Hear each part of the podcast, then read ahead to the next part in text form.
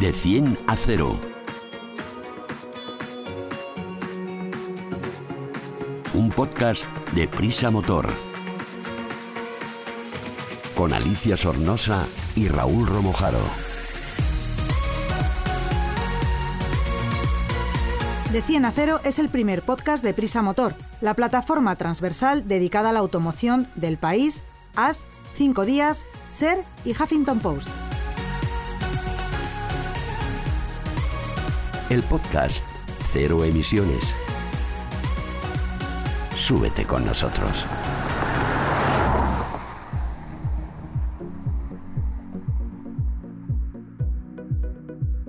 Hola amigos, ¿qué tal han ido las vacaciones? Para algunos ya quedan muy, muy atrás. Vamos al lío, que hoy me acompaña Raúl Romojaro. Raúl, ¿qué tal? Hola Alicia, ¿qué tal? ¿Cómo estás? Subdirector de Prisa Motor y Alfredo Rueda, redactor del motor.com, la página desde la que podéis ampliar toda la información que os damos en este podcast y así arrancamos de 100 a 0.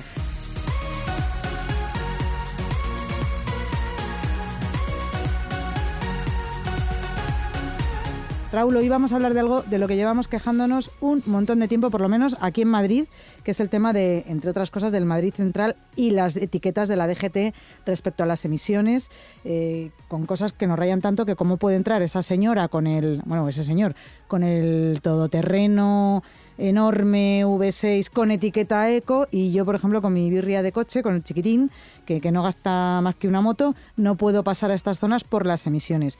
Eh, esto también pasa además con los híbridos enchufables y con los eléctricos 100%. Mm. Creo que, has- que tú además lo has investigado mejor que yo, que la OCU ha hecho un estudio sobre qué coches son los que realmente contaminan y cuánto, y por qué las etiquetas, como nosotros ya sospechábamos, no están bien puestas. Sí, así es. La, Asociación de Consumidores y Usuarios, eh, de nuevo, porque no es la primera vez que hace una reclamación en este sentido, incide en que el etiquetado actual eh, no, no tiene mucho sentido tal y como está estructurado. Se hizo en su momento, parecía que era funcional y quizá lo fuera entonces, pero ahora con la evolución del mercado, de las tecnologías, pues ocurren estas cosas que tú estás comentando. Entonces ellos ponen mucho el acento sobre todo especialmente en los coches híbridos enchufables, también un poco en los híbridos, pero sobre todo en los híbridos enchufables, no tanto en la tecnología o, en, el propio automóvil, sino muchas veces porque la utilización que hace el, el usuario de él no es la correcta. Entonces un coche hí- híbrido enchufable, como su nombre indica, si no se enchufa, pues sirve realmente de poco y en contrapartida tenemos un coche eh, generalmente grande, sobre todo siempre pesado, que está consumiendo más porque tiene que mover esos kilos extras que supone el, el sistema eléctrico, la batería, el motor y entonces está contaminando y sin embargo sí que tiene las ventajas de un etiquetado cero. La OCU quizá no carga tanto Alicia sobre las tecnologías como digo, sino reclama a la DGT que se replantee un poco el etiquetado. Sí, porque han hecho un análisis de 147 vehículos de, de este tipo, híbridos e híbridos enchufables. Y, y realmente yo creo que no, no han quedado muy bien, ¿no? Las etiquetas. Sí, sobre todo ellos lo que lo que aducen, lo que reclaman es que con la misma etiqueta ambiental de la DGT pueda haber vehículos con tecnología diferente, ¿no? Los eléctricos puros que no contaminan absolutamente nada tienen la misma etiqueta cero que los coches híbridos enchufables que una vez que se acaba su batería o dependiendo del tipo de utilización que se haga, pues empiezan a contaminar y como decimos, insistiendo, coches pesados eh, que al final si no tienen el apoyo eléctrico consumen más de lo normal. Entonces debería de replantearse un poco este formato y lo que piden es que el, etiquetado se corresponda no tanto con la tecnología que utilice el coche, porque esto puede ir además variando con el tiempo, sino con las emisiones reales que, que llegue a emitir. Sí, porque dicen que el 25% de los automóviles híbridos no enchufables, que actualmente cuentan con esta etiqueta eco, no deberían estar en, en esta categoría de eco debido a las altas emisiones, porque como dices, son eh, modelos grandes, pesados y no son tienen unas emisiones que no son compensadas por la reducción de ese 10% de combustible en ciudad que facilita su sistema eléctrico de 48 caballos, porque como De 48 no- voltios. voltios, porque como no los enchufan o como de repente se apagan, Sí. se les gasta la batería y fuera, pues siguen contaminando. Pero es que también han, han estado haciendo una un análisis sobre los coches de siempre, los de motores diésel y gasolina, que, pretenden dejar de construir, que no rodar ni vender a partir del 2025. ¿Y qué nos dicen de estos coches? Pues hay un poco sorpresa, aunque también es algo, es algo sabido, ¿no? Al final un coche moderno, actual, eh, con, con las tecnologías que se están utilizando, aun siendo de combustión, puede tener unas emisiones muy bajas. En el caso de la gasolina, porque se está yendo a motores muy pequeños con turbo,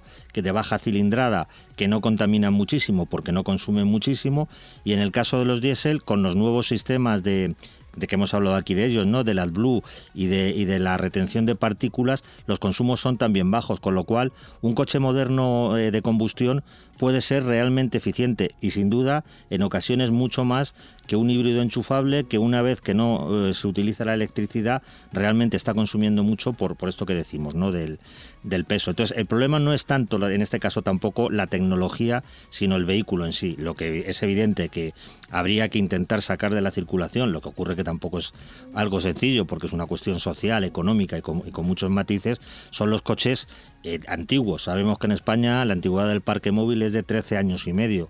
Entonces, mm. ahí es lo que hay que sacar. Lo que tendríamos que evitar es que se pudieran proponer que se, que se renovaran los coches, los diésel muy antiguos, eh, que, que, no tienen ni etiqueta. Estos son realmente los vehículos contaminantes, pero un coche moderno, diésel o gasolina, con estas tecnologías que los fabricantes han ido implementando, no son especialmente contaminantes. Por supuesto que lo ideal sería todos eléctricos, pero sabemos que esto a día de hoy es una utopía. Es imposible. Y también ellos han hecho un poco el análisis sobre los vehículos eléctricos, cuánto contamina que hagan, que se construyan estas baterías y cuánto van a contaminar estas baterías una vez que, que, los hemos utilizado, ¿no? que eso es otra cosa que siempre estamos pensando. Sí, sí, el eléctrico en el momento de marcha no contamina nada, pero luego, ¿qué pasa con esas baterías? ¿Cuánto van a contaminar o cuánto se ha necesitado contaminar para, para poder montarlas en el coche. Sí, es lo que es lo que hablamos, ¿no? Hay, es un problema complejo, no tampoco conviene cargar las tintas con nadie, porque es verdad que lo que se están buscando soluciones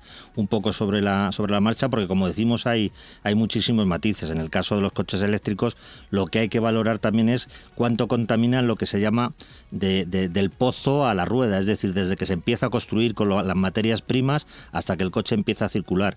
En todo esto, como también hemos hablado aquí en alguna ocasión, las marcas lo que están intentando es que todo ese ciclo de vida sea al menos neutro en emisiones de carbono. Por eso se está recurriendo a energías sostenibles, a materiales reciclables, perdón, y todo esto es lo que tiene que tender que en el futuro toda esa producción y utilización y también reciclaje, como bien dices, de, materiales y de baterías se consiga eh, que, el impacto contra el medio ambiente sea el mínimo posible. En todo caso, como digo, es un problema muy complejo estar haciendo muchas cosas, pero no es algo que se resuelva en un, en un instante y, hay que ir ajustando cosas, que es un poco, al hilo de lo que comenzábamos hablando, lo que propone la OCU. no, tanto eh, poner el acento en las tecnologías, sino en las emisiones reales y en base a esas emisiones realizar un etiquetado que sea más lógico. No puede ser que un coche que no emite absolutamente nada, como un eléctrico, tenga la misma etiqueta que un coche que una vez que se le acaba la batería comienza a, a emitir como uno absolutamente normal. Bueno, Raúl, esperemos que la DGT de un paso atrás por lo menos se plantee esto, revise este estudio. Pero mientras tanto, vamos a cambiar de tema. Estupendo, vamos a ello. De 100 a 0.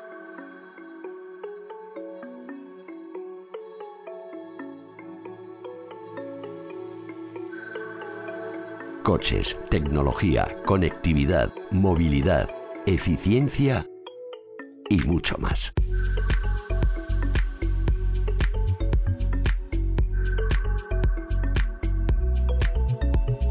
Hola Alfredo, ¿qué tal las vacas? ¿Ya olvidadas o, todavía no?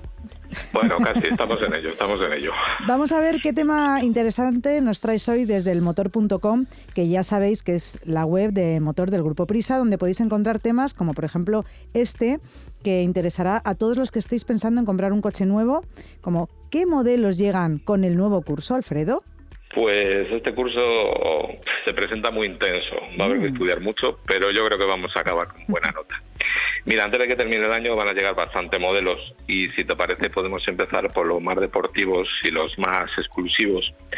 Por ejemplo, pues mira, te empiezo comentando, el Aston Martin DBX Coupé es un subcompacto que seguramente va a heredar el motor de su hermano mayor, el DBX, que tiene 550 caballos. Wow. Hubo otro sub también casi casi de competición, el Ferrari Puro Sangue, perdón, Puro Sangue. Es que claro, esto es, estas denominaciones italianas. Italiano, Es que el italiano, italiano. Más que cosa. Bueno, pues nada, este es otro sub que va a anticipar su salida al mercado, yo creo, para competir con el recientemente presentado Lamborghini Urus Performante. Y uno que no es un sub, mira, el Mercedes AMG One, un proyecto que ya lleva con él varios años Mercedes y que combina un motor de monoplaza con cuatro motores eléctricos y que le van a permitir superar los 350 kilómetros por hora, casi nada. Bueno, y unos así un poquito más asequibles que me veo trabajando siete años sin parar para poder acceder a uno de estos coches que si has nombrado. solo fueran siete. si solo fueran siete, ¿verdad?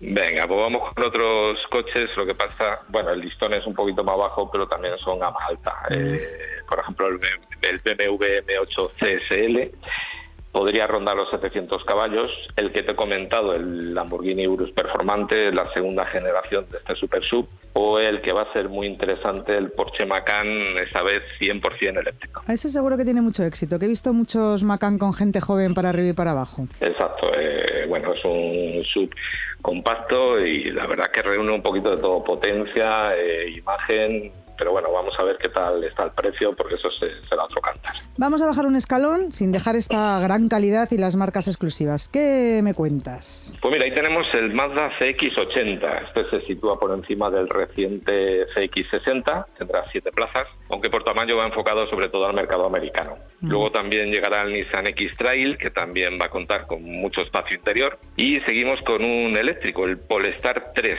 Es el primer todo camino de la empresa sueca y va a tener una autonomía muy interesante de unos 600 kilómetros porque va a ser 100% eléctrico, como te decía. Muy. También muy interesante y que ha creado mucha expectación es el Volvo XC20, un pequeño sub del segmento B, que también va a ser 100% eléctrico, que se sitúa un escaloncito por debajo del XC40. Bueno, pues entonces ahora ya vamos a llegar a, a- a un sitio donde podamos decir, bueno, venga, que igual este me lo compro. Los más normalitos para los usuarios más modestos, así como yo. Venga, empezamos con uno hecho en España y de lo más interesante, que es el Citroën C4X. Este está a medio camino entre el C4 y el C5X. Promete ser un coche de lo más versátil y con muy buen precio. Hablamos de precio, pues también llega un Dacia, que siempre tiene un coste muy asequible, esta vez con el Bigster, que como su nombre adelanta es un sub muy grande, es el más grande, de hecho, construido por la marca rumana y que va a sustituir al Logi. Su precio debe rondar los 20.000, 22.000 euros. Luego también se espera el Kia EV4, que es un subcompacto que llega como hermano pequeño del galardonado EV6. Y además también tendremos el nuevo Mitsubishi Colt, que promete una versión híbrida.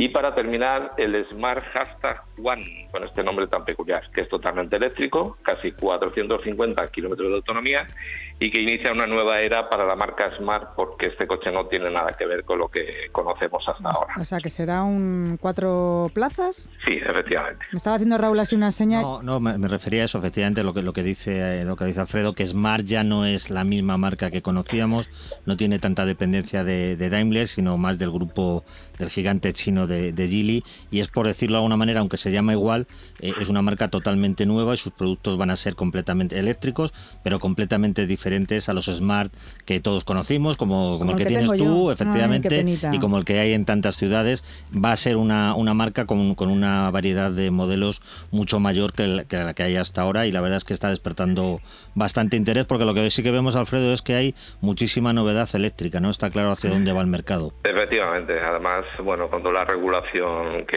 hay en Europa que se acaban los, los motores de combustión, pues casi todas las marcas se están tendiendo a sacar Ujú. novedades eléctricas 100% o por lo menos híbridas. Pues oye, nos has pegado un repaso fantástico, así que nada, te, te esperamos la semana que viene por aquí, que creo que te lo vas a pasar muy bien y vas a traernos algo muy, muy especial. Sí, muy especial, ya os contaré de qué se trata. Pues venga, hasta la semana que viene, un abrazo. Adiós. Adiós, gracias.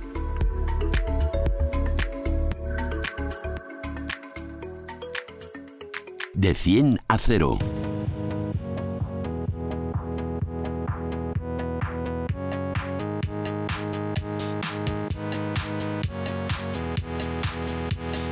Te analizamos un vehículo en de 10 a 0.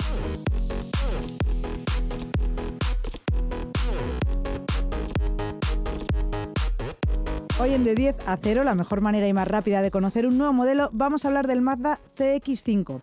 Os quiero contar el origen de esta marca, fundada por un señor que nació en Hiroshima e hijo de un pescador que se llamaba Juriro Matsuda, que montó una pequeña fábrica de armamento llamada Matsura Works, eh, que entre otras cosas fabricó, esto los que sepáis de armas, yo no, el rifle Type 99, que debe ser la pera limonera.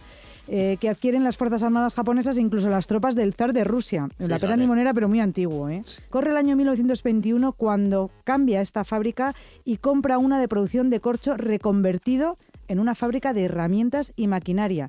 Hasta que en 1931 este señor Matsuda crea el Mazda Go, un vehículo industrial de tres ruedas, casi como un triciclo, y en 1951 al 60 el Mazda R360, que ya fue el primer automóvil.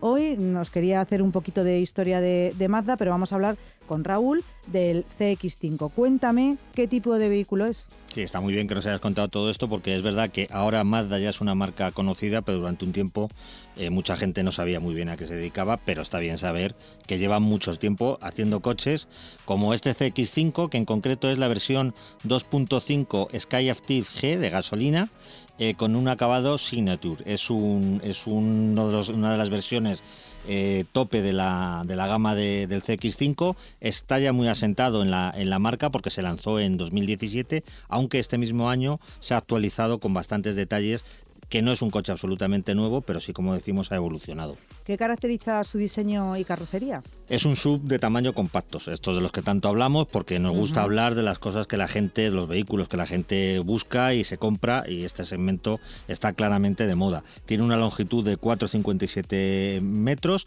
y a mí me parece que tiene un diseño que es a medio camino entre elegante y deportivo, tiene unas líneas eh, bastante afiladas, aunque quizá el paso de estos años, aunque se ha actualizado como decimos, pues es menos atrevido que, alguno de los modelos de la competencia que ha salido más recientemente. Pero vamos, a mí, de forma personal, me parece que sigue siendo un coche bastante, bastante atractivo. ¿Cómo es la habitabilidad interior?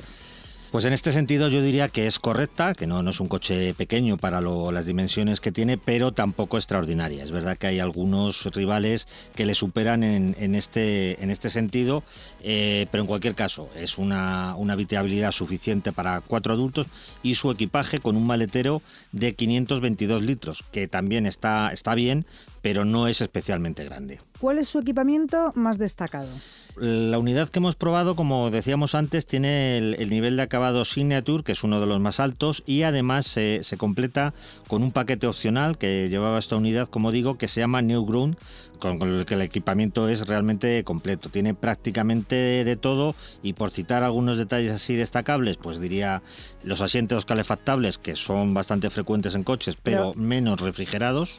¿Son de cuero? Son de cuero, la tapicería es de cuero, como digo, con asientos calefactables y refrigerados, que en este veranito cuando lo he probado daba gustito, la verdad que sí. Tiene la proyección de información en el parabrisas, eh, el volante y la palanca de cambios eh, también son de cuero, eh, los asientos tienen reglajes eléctricos, con lo cual es muy fácil de sentarse.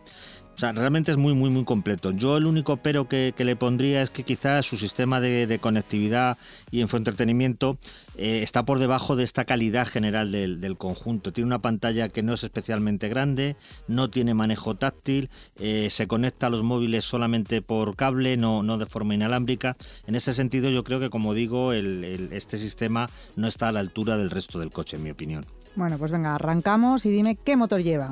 El Skyactiv G, como decíamos antes, la G es de gasolina, es un 4 cilindros, un 2,5 de, de cubicaje y entrega 194 caballos.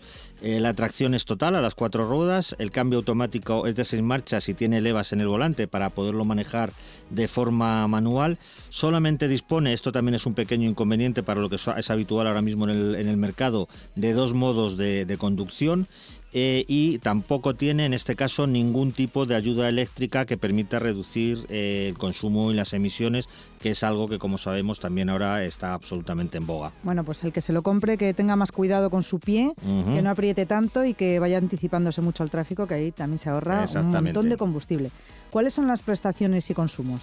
Sí, pues empezamos por los consumos, por lo que tú dices, porque es verdad que aunque no tenga ningún tipo de, ayuda eléctrica, no consume demasiado para ser un coche de estas características. El consumo homologado que da Mazda es de 8 litros a los 100 kilómetros y durante nuestra prueba en una conducción normal, eh, a, velocidades eh, razonables y, a, un ritmo bueno, pues alegre, no, no, se ha, no se ha separado mucho de eso. Ha estado entre 8 y medio, 9 litros, con lo cual no es una cifra, no es una cifra disparatada. Donde más se echa en menos quizás alguna ayuda eléctrica es en ciudad, porque ahí sí que se podrían quizás rebajar los, los registros. Y en cuanto a la velocidad máxima que declara la marca, son 195 kilómetros hora. Bueno, pues vamos bien sobraditos, ¿no? Al tran, tran. Totalmente. ¿Cómo se comporta? ¿Qué sensaciones te ha dado? Desde, desde, que se lanzó en 2017, como decíamos, ha sido un sub que siempre se ha caracterizado por un buen tacto de la conducción y en esta versión mantiene, mantiene esta cualidad. La dirección es bastante precisa y rápida, la carrocería no balancea en exceso, pero sin que la suspensión llegue a ser incómoda. Es un coche que para viajar, la verdad, es que se antoja, se antoja bastante confortable. Se puede circular a, muy buen ritmo en carreteras viradas y, lo que me ha llamado un poquito la atención quizá es que los dos casi 200 caballos que, que declara no dan la impresión de estar ahí. Eh, al final el coche corre, puedes ir rápido con él, pero las respuestas y la forma en que las entrega da la sensación de que, la, como digo, el rendimiento es inferior. Pero desde luego los 194 que, caballos que dice la marca están ahí y bueno, quien los quiera exprimir podrá. Aunque yo creo que es un coche más para viajar en familia de forma cómoda, a buen ritmo por supuesto, pero sin buscar unas prestaciones deportivas ni un rendimiento elevadísimo. Bueno, que tenemos ahí los caballos guardados para cuando haya que acelerar un poco. Exactamente. Para subir un puerto y esas cosas. Pues ahora vamos a la pregunta de al turrón, como digo yo. ¿Cuánto cuesta? Pues con este motor tan potente y el equipamiento, como decimos, muy completo, la, versión probada eh, llega a un precio de 48.976 euros, que es una cantidad importante dentro de este segmento. Pero es lo que hay que decir, eh, nosotros siempre probamos, lógicamente, una versión, pero las gamas de las marcas son muy amplias y en el caso del CX5 hay muchas configuraciones y em, arrancan desde los 36.000 euros. O sea que a partir de 36.000 puedes elegir diferentes configuraciones dependiendo del equipamiento, la potencia y demás para el coche que se adapte a tus necesidades y por supuesto a, tu presupuesto. Bueno, ¿y quién se va a comprar este coche? ¿Para, ¿Para quién lo fabrican? Es un sub de libro, un coche polivalente que sirve para casi todo, se mueve bastante bien en ciudad porque no es muy grande, es confortable para viajar, así que me parece que como un vehículo único familiar, eh, para mí me parece prácticamente perfecto es aconsejable para cualquier persona que busque un, un todo camino de este estilo. Es decir, habría que tenerlo en consideración. Luego la elección de cada uno ya dependerá de, un montón de matices, ¿no? Pero es un coche que encaja perfectamente en este segmento y en esta descripción. ¿Y cuáles son sus rivales? Que es lo que me queda por preguntarte, para el que tenga dudas. Pues encontramos un subcompacto, diría que en todas las marcas generalistas, e incluso premium, es el formato que triunfa en la actualidad. Eh, vamos a dejar un poquito de lado las premium porque quizás se salen del, segmento en el que está el, CX5, pero hablando de las, más comunes, pues vamos a citar algunos, el Kia Sportage, el C5 Aircross, un Hyundai Tucson, el Ford Kuga, el Renault Alcana, el Peugeot 3006, un Tiguan de Volkswagen, el Nissan Qashqai etcétera, etcétera. O sea que para elegir en este segmento, desde luego no nos van a faltar oportunidades. Raúl, muchísimas gracias por, toda, por todo este análisis de este Mazda CX5 y un montón de cifras detrás que ya no me acuerdo. Y, en, nada estamos otra vez juntos. Claro que sí, Alicia, encantado. Pues gracias a todos vosotros por seguirnos. Ya sabéis que si os gusta nuestro podcast, se lo tenéis que contar a un amigo, pasarlo y suscribiros. No olvidéis que tenéis todos los capítulos anteriores en elmotor.com, además de mucha información muy interesante.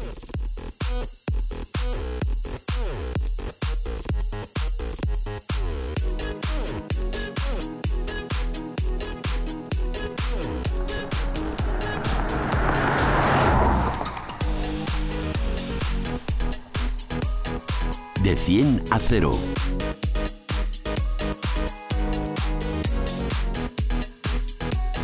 Un podcast de Prisa Motor. con Alicia Sornosa y Raúl Romojaro.